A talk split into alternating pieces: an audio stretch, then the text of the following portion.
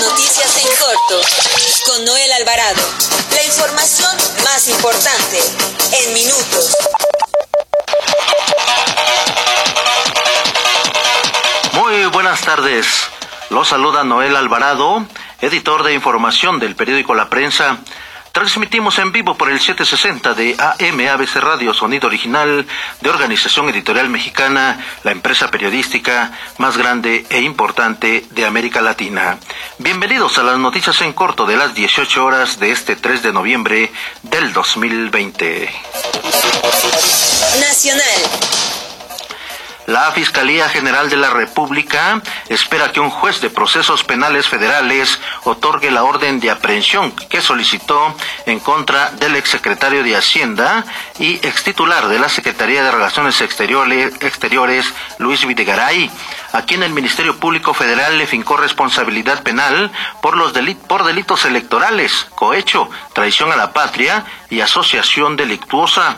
La Fiscalía General de la República señala que la solicitud se tramita dentro de la obligación de secrecía que tiene el caso en esta etapa procesal. En otro tema, el Grupo Anticorrupción de la bancada del Partido Acción Nacional en la Cámara de Diputados informó sobre la denuncia presentada ante la Secretaría de la Función Pública para que someta a investigación al presunto nepotismo del director de Petróleos Mexicanos, Octavio Romero, y se apliquen las sanciones que correspondan. También le informo que la Secretaría de Salud reportó que hay nueve entidades del país que van a la alza en materia de contagios de COVID-19, de los cuales siete de ellos tienen un mayor riesgo.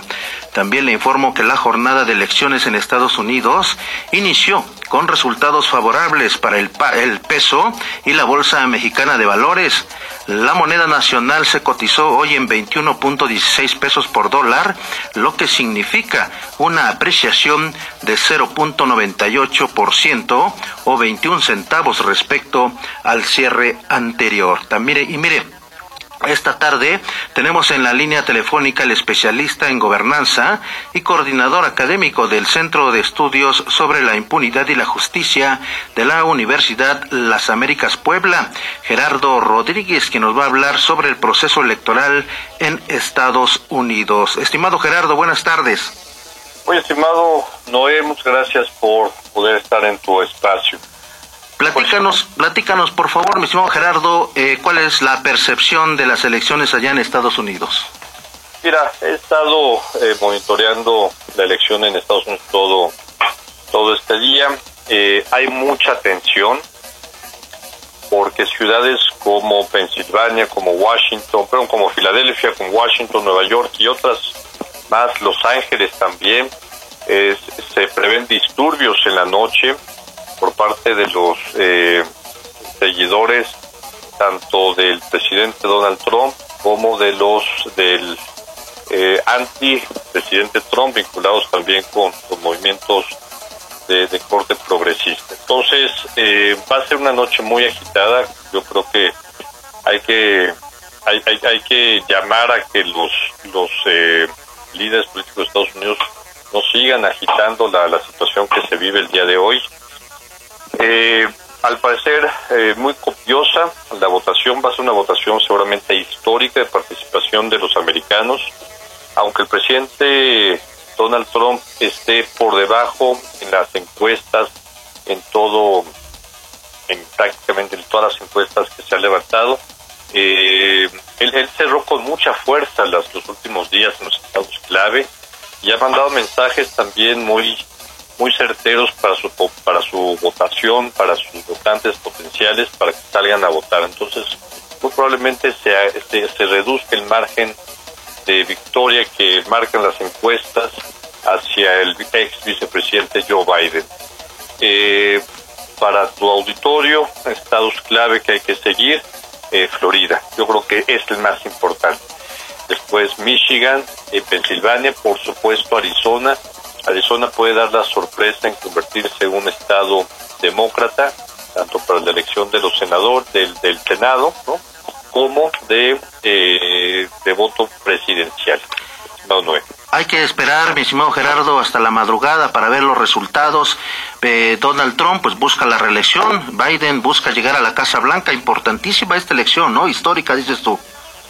Probablemente tengamos que esperar hasta un par de semanas, inclusive, ¿no? porque puede haber estados que estén muy cerrados como Florida, eh, como Pensilvania, como Michigan, probablemente, como Arizona. Entonces, esos votos van a ser fundamentales.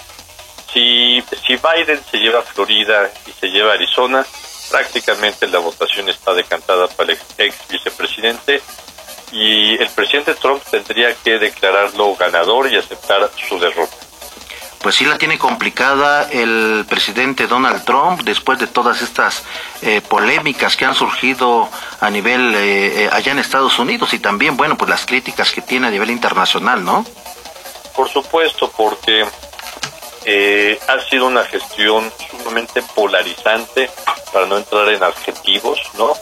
Ha polarizado a los estadounidenses en torno a temas como la migración, temas de género, el cambio climático, eh, el conflicto con China, entonces el multilateralismo, la, la participación de Estados Unidos en eh, los foros multilaterales como es la ONU, la OMS, en otros foros de defensa multilateral como es la OTAN.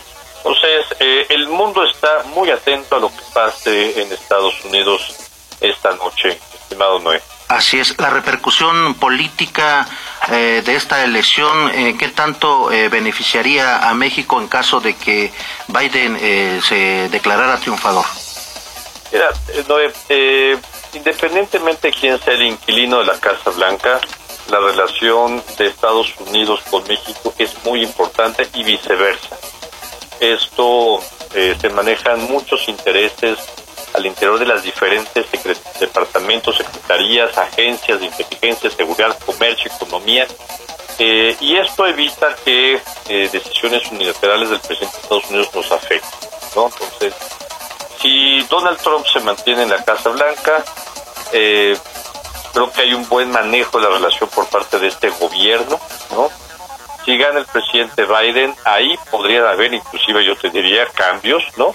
por ejemplo, una exigencia mayor para que México cumpla con sus compromisos en el TEMEC, en el nuevo Tratado de Libre Comercio con los tres países. Eh, puede haber presiones en tema de derechos humanos. Los demócratas normalmente le exigen a los gobiernos mexicanos mucho mayor eh, defensa y protección de los, de de los derechos humanos.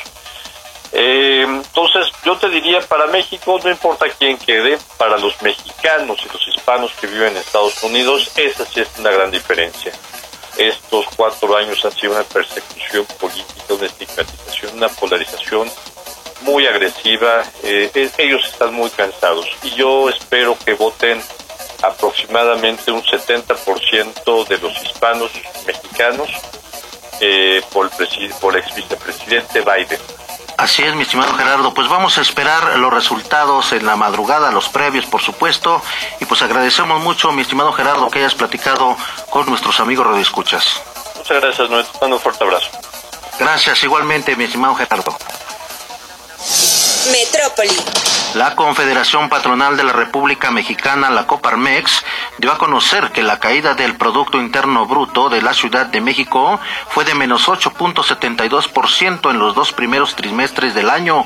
Al presentar los resultados del Foro para la Recuperación Económica, citó datos del Seguro Social que señalan que en la capital del país se perdieron 198.400 empleos. También informó que en colonias de la alcaldía de Gustavo Amadero, habitantes de la zona denunciaron que desde el sábado pasado les aumentaron el precio de la tortilla de 14 a 16 pesos el kilo. Además, le informo que la jefa de gobierno, Claudia Sheinbaum, confirmó que la Ciudad de México participará en la fase 3 del ensayo clínico de las vacunas contra COVID-19 que desarrollan las farmacéuticas de China y de Estados Unidos. Además, le informo que trabajadores de la aerolínea Interjet bloquearon esta mañana los carriles centrales de Boulevard Aeropuerto Aéreo para exigir a los dueños y administradores de esa empresa el pago de salarios y bonos atrasados. Nota roja. La Fiscalía General de Justicia de la Ciudad de México ofrece un millón y medio de pesos como recompensa para quien proporcione información para localizar a Leonel Báez Martínez, Ángel Gerardo Ramírez Chaufón y Jesús Armando Reyes Escobar, estos tres empleados de Sambors Lindavista, quienes fueron, fueron privados de su libertad en los momentos en que se encontraban en una chelería allá en Gustavo Amadero. Y también informo que de enero a octubre del 2020, un total de 464 policías han sido asesinados en el país, cifra que supera el total de registros ocurridos en 2019 con 446 y 2018 con 452. De acuerdo con la organización Causa en Común, los estados con mayor número de policías asesinados durante este año son Guanajuato con 76, el Estado de México con 37, Veracruz con 36, Guerrero con 34 y Chihuahua con 31. Con esto concluimos las noticias en corto de este día. Continúe con la programación de ABC Radio y con Jerry en cabina. Nos escuchamos mañana al mediodía. Las noticias en corto con Noel Alvarado. La información más importante en minutos. Www.abcradio.com.mx. Síguenos en nuestras redes sociales y escucha nuestros podcasts en Spotify y iTunes.